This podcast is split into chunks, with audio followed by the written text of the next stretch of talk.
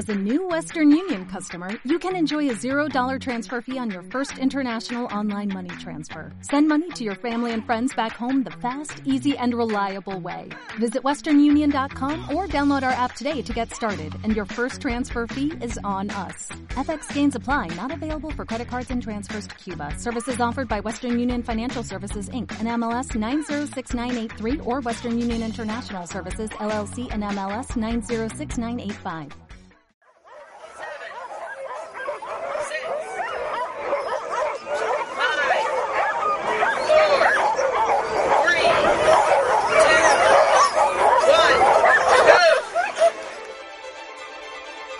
A Power Dogs.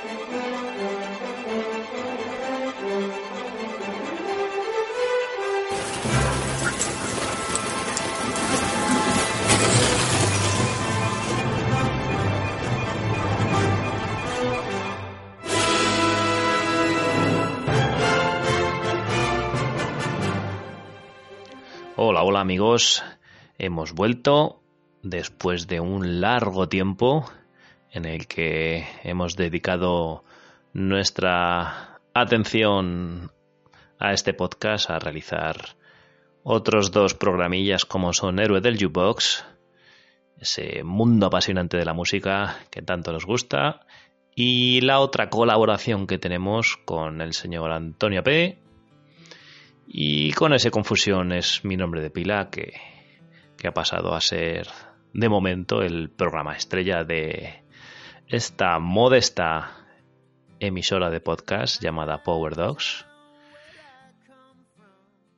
Y bueno, después de mucho tiempo sin hablar a estos micrófonos en este tono íntimo y personal que utilizamos para este quisiera llamar minimalista podcast, pero bueno, podéis llamarlo como vosotros queráis.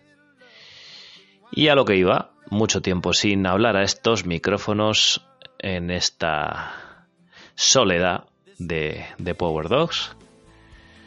Y ya era hora, ya era hora porque tenía muchas ganas, siempre achaco falta de tiempo, pero bueno, todos tenemos falta de tiempo.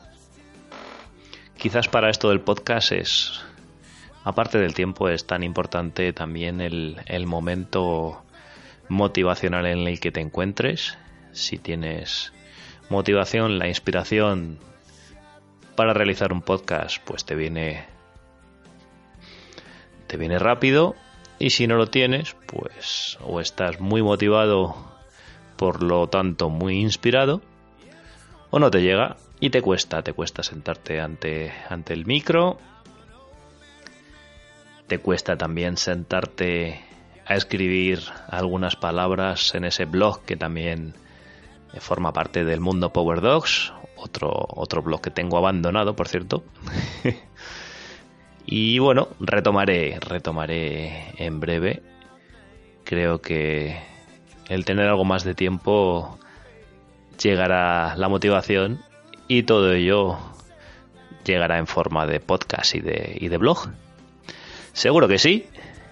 Y bueno, en el programa de hoy vamos a hablar de un tema que comenté así un poco por encima en la última en la última edición de de Confusión es mi nombre de pila con Antonio P.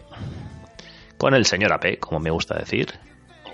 Ese tema es eh, una una reflexión que hace Ali, Ali Circle en, ese vídeo de Netflix que supongo que muchos de vosotros habréis podido ver y si no lo habéis visto estáis tardando en ir a la plataforma Netflix y verlo porque no tiene desperdicio, es una pasada de vídeo. Media horita disfrutando con las sabias palabras de esa gran muser que es Ali Circle. Y el tema, como digo, que me voy por las ramas, el tema es el muser compasivo y el muser competitivo. ¿Son ambos compatibles? We all stick around.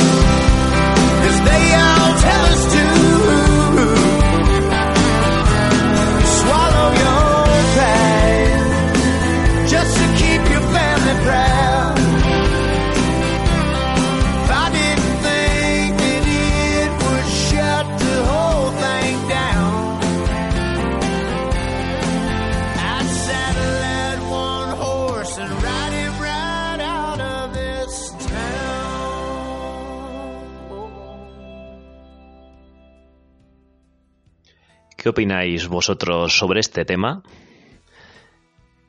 ¿Es compatible ser un muser compasivo con un muser competitivo? Bueno, esa es la la pregunta que lanza Ali Shirkel y es lo que vamos a debatir. Bueno, realmente voy a debatir conmigo mismo porque no tengo a nadie más aquí con la que hablar, por lo tanto, será un debate a una sola banda.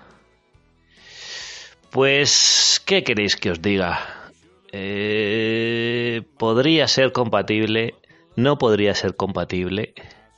¿Queréis que os dé mi opinión?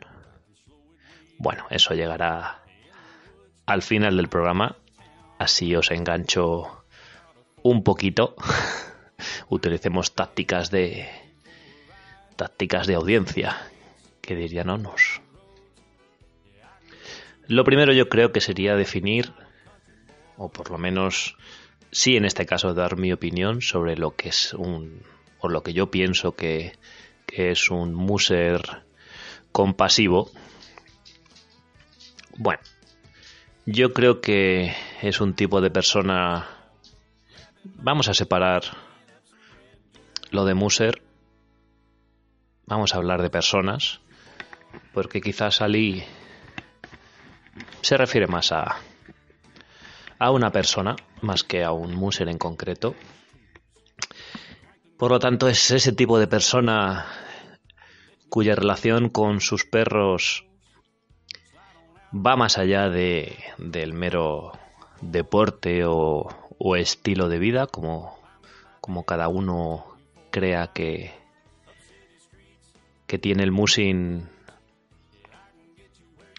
que llega que le llega el musin a él pues eso. Si es tu deporte o tu forma de vida pues te planteas una relación con, con tus perros una relación que en el caso de un muser o persona compasiva sería un trato un trato muy afable, un trato con ellos muy cercano, como también dice Ali en ese vídeo, en ese documental de Losers, que no he dicho cómo se llama, se llama Losers. Pobrecita, ¿eh? Ya, ya nos gustaría ser muchos, ya no en el musing, sino en la vida, tan losers como Ali Circle, ¿no? bueno, pues, pues eso, tus perros son para ti algo más que, que un mero un mero objeto para conseguir algo. Ali también se refiere a, a esto. No utilizas tus perros como, como herramientas para llegar a, a un fin, sea una carrera, sea un negocio dando paseos con clientes, sea un espectáculo de cabaret, lo que sea, y piensas en ellos más que en una herramienta, con ellos en la descripción de un muser compasivo, pues eso, ¿no? Son sus compañeros. Eh, Ali comenta en ese, en ese docu que para ella los perros que tiene, tiene mejor relación con los perros que, con las personas por un simple, un simple detalle que es algo que yo comparto. Los perros siempre, en concreto los de trineo, que es de lo que estamos hablando, siempre están esperando a contar contigo. Ellos te miran y en cualquier momento del día, sea la hora que sea, haga el tiempo que sea, ellos siempre quieren estar contigo, colaborar contigo, disfrutar contigo. Y la mayoría de veces las caras que te ponen es de ¿qué puedo hacer? ¿Qué puedo hacer por ti? ¿Me necesitas? Vamos a jugar, vamos a correr. Y bueno, eso seguro que a muchos de vosotros os ha pasado. Las personas, pues, no siempre esa sería más o menos la descripción de un muser compasivo. Y vamos con la que sería un muser competitivo, siempre a mi juicio. Un muser competitivo quizás es ese tipo de persona que sí mira a los perros como como algo bueno yo creo que sí que lo sí que los valora obviamente como como animales como seres vivos eso eso no me cabe duda porque estaría bueno encontrar un muser que no valorase a sus perros como seres vivos, sino como meros objetos. Me cuesta, me cuesta comprender que, exista ese tipo de muser, ese tipo de persona. Por lo tanto, damos por hecho que hay una relación íntima entre humano y perro, pero en la mente de ese muser solo existe una valoración y es que tiene los perros para conseguir objetivos. Da igual el objetivo. Dicho objetivo puede ser competir, competir en carreras. Ese puede ser un, un objetivo para tener perros como he dicho antes, puede ser también una mera herramienta económica. Tener una empresa de paseos y que los perros sean un medio para ganar dinero, para ganarte la vida. También puede ser, se me ocurre, la descripción de un muser competitivo no compasivo, o simplemente que que los tengas porque te guste su compañía o, o que no quieras estar solo pero realmente no, no son tu no son tu vida no, no darías todo por ellos. Por lo tanto no, no entrarías en la descripción de, un muser compasivo creo yo. Bueno, sea cual sea el, objetivo de tener perros de trineo, pues necesitas, necesitas eh, esa motivación para, para tenerlos, ¿no? No los tienes como, como que forman parte de tu vida. Y si probablemente no, no llegas a realizar cualquiera de esas motivaciones que, te hacen tener perros de trineo, pues no los tendrías. Se puede decir que en mi caso concreto, he dicho antes, hace unos minutos, que no soy muy, muy amante de los perros en general. Sí, de los perros de trineo, obviamente, pero no de, lo, de los perros en total. O sea, las razas, razas de todo tipo. Obviamente si se me acercan los toco y, me gustan los perros, claro. Pero ya he dicho que no tendría probablemente perros si no fueran perros de trineo. Por lo tanto, mi relación con el musing pues es a través de los perros. Por lo que mi objetivo no es hacer musing y en consecuencia de tener perros, sino al revés tengo perros de trineo y a consecuencia de ese acto hago musing. Quizás soy más del tipo compasivo. O quizás no lo soy. Pero bueno, realmente eso da igual porque no estamos hablando de mí, la idea de hablar sobre este tema es,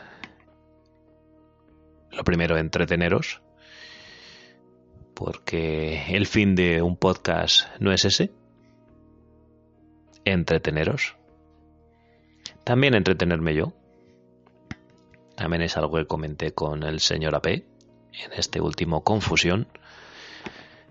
Y es que si haces un podcast es para entretenerte.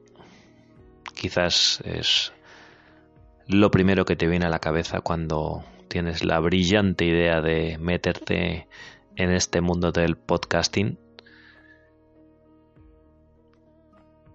Me viene bien salirme por esta rama porque en este mundo del podcast también hay seguramente dos tipos de podcaster. Los que lo hacen por placer y por amor al medio, amor a la radio, amor al podcast. Y los que lo hacen por porque les escuchen. Aunque realmente yo pienso que primero te tiene que gustar y hacerlo porque te gusta. Y si de paso, pues te escuchan algunas personas y eso sirve para que se entretengan, pues genial, ¿no? Pero si hiciese este podcast para llegar a mucha gente o, querer que cientos o miles de personas lo escuchen, pues no tendría sentido, porque todos podéis ver el número el número de descargas, el número de escuchas de cada uno de, los programas que están dentro del universo Power Dogs. Y rara vez suben de 100, hay alguno, hay muchos, muchos de 20, muchos de 30, muchos de 40. Y bueno, se podría decir que, que 40 o 50 personas son pocas o son muchas, dependiendo cuáles, cuáles sean tus expectativas. A mí me parece que si 30, 20, 15, 50 o 100 personas están dispuestas a molestarse en escucharte durante unos minutos en la vida de locura que llevamos hoy en día, en esa vorágine de, de tengo que hacer todo al mismo tiempo, al instante, trabajo, vida, traslados, obligaciones, si entre toda esa locura de día algunos de vosotros os molestáis en buscar el canal de, de Power Dogs en esa plataforma, en esa maravillosa plataforma que es Evox, darle al play y escucharnos durante unos minutos, aunque sea, pues esos 20, 30, 50 o 100 que sois, para mí, sois como 3000 porque sé, soy consumidor de podcast habitualmente, diariamente, y sé que hoy en día que te escuchen durante unos minutos es bastante complicado.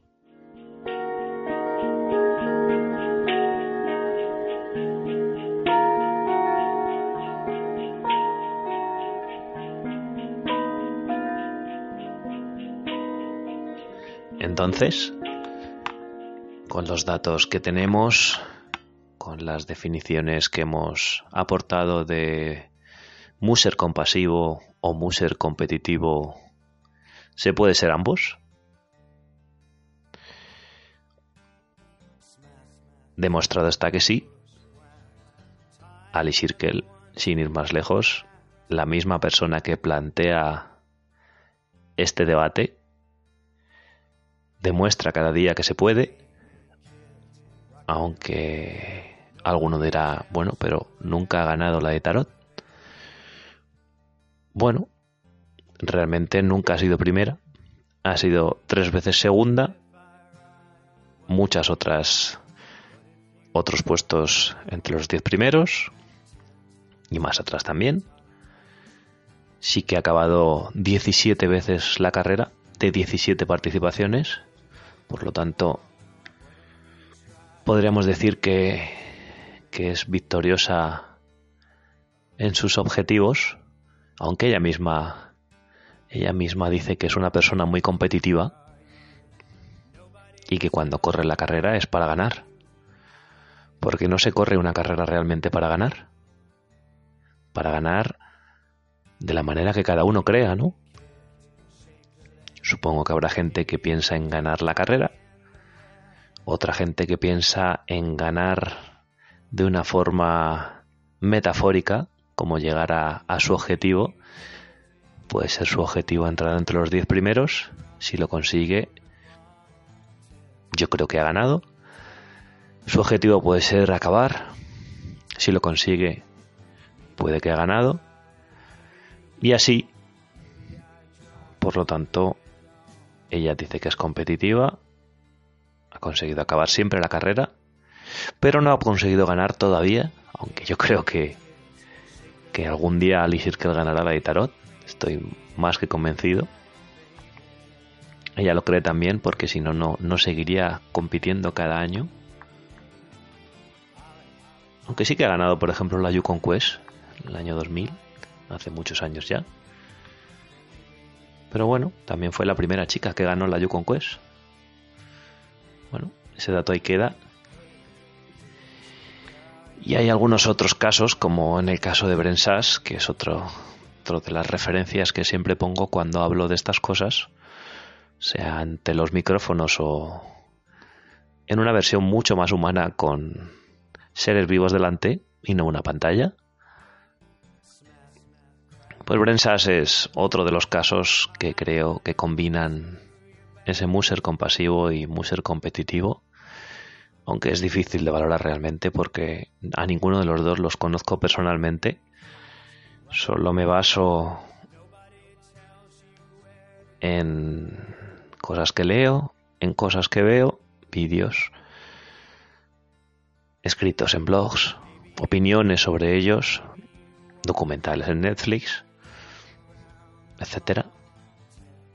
Bueno, la imagen que me llega a través de esos medios es es que sí que son competitivos y compasivos. Se me ocurren más casos, Alan Moore. Pero curiosamente se me ocurren muchos más casos de lo contrario de muchos competitivos no compasivos. ¿Mm? Esto, esto no es bueno. No es bueno porque creo que no es no es una buena manera de relacionarte con esta forma de vida que tener perros haga como un objetivo para realizar algo.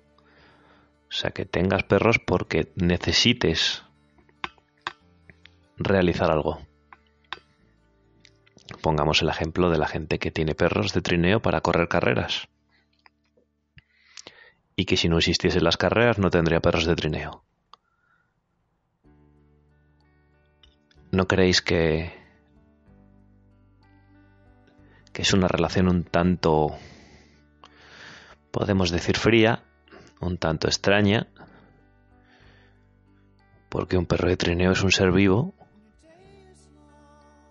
y aunque hasta el año pasado la denominación institucionalmente hablando de un perro de trineo era un bien mueble, hace poquito cambió, y gracias a, a quien sea que esté sentado en su despacho en un gobierno o en un parlamento, se ha decidido que los perros sean animales.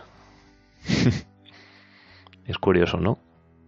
Que tengamos que en el siglo XXI debatir sobre si los perros son objetos o animales. Bueno, pues esa es la muestra en la sociedad en la que vivimos, ¿no? Que se nos plantean estas dudas que obviamente en, en cualquier otro ámbito no en la sociedad en la que vivimos, en un ámbito diferente, estas dudas serían absurdas plantearlas, porque se da por hecho, ¿no? Son seres vivos. Todos lo sabemos, ¿verdad? Bueno, Pues hasta hace poco nuestros políticos decían que no, que no, que no podíamos considerar los seres vivos porque, según ellos, no lo, a efectos legales no lo eran. Eran más parecidos a un coche que a un ser vivo. Cosas de la política, ¿no?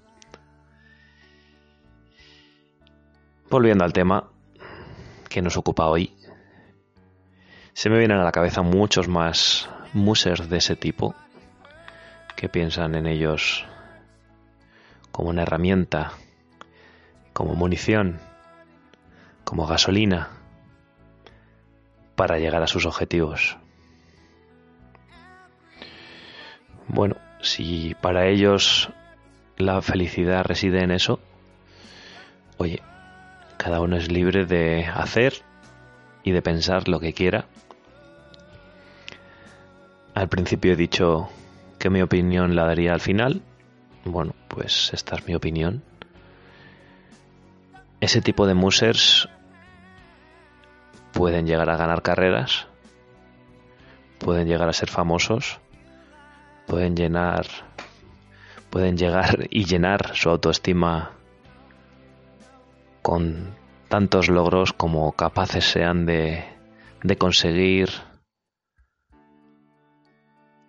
a través de, de llevar a sus perros hacia esos logros, pero hay algo súper importante, creo yo, que nunca tendrán, y es esa complicidad esa forma de, compartir la vida que Ali dice, esa manera de llamar los compañeros, ¿qué son para vosotros vuestros perros? ¿Compañeros? ¿O simples herramientas para conseguir objetivos?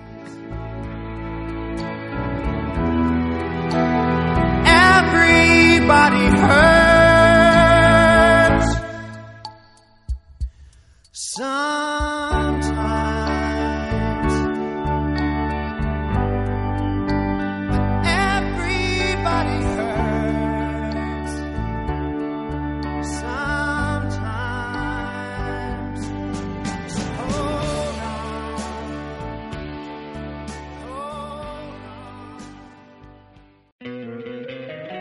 encantaría tener 100 dólares extra en tu bolsillo? Haz que un experto bilingüe de TurboTax declare tus impuestos para el 31 de marzo y obtén 100 dólares de vuelta al instante.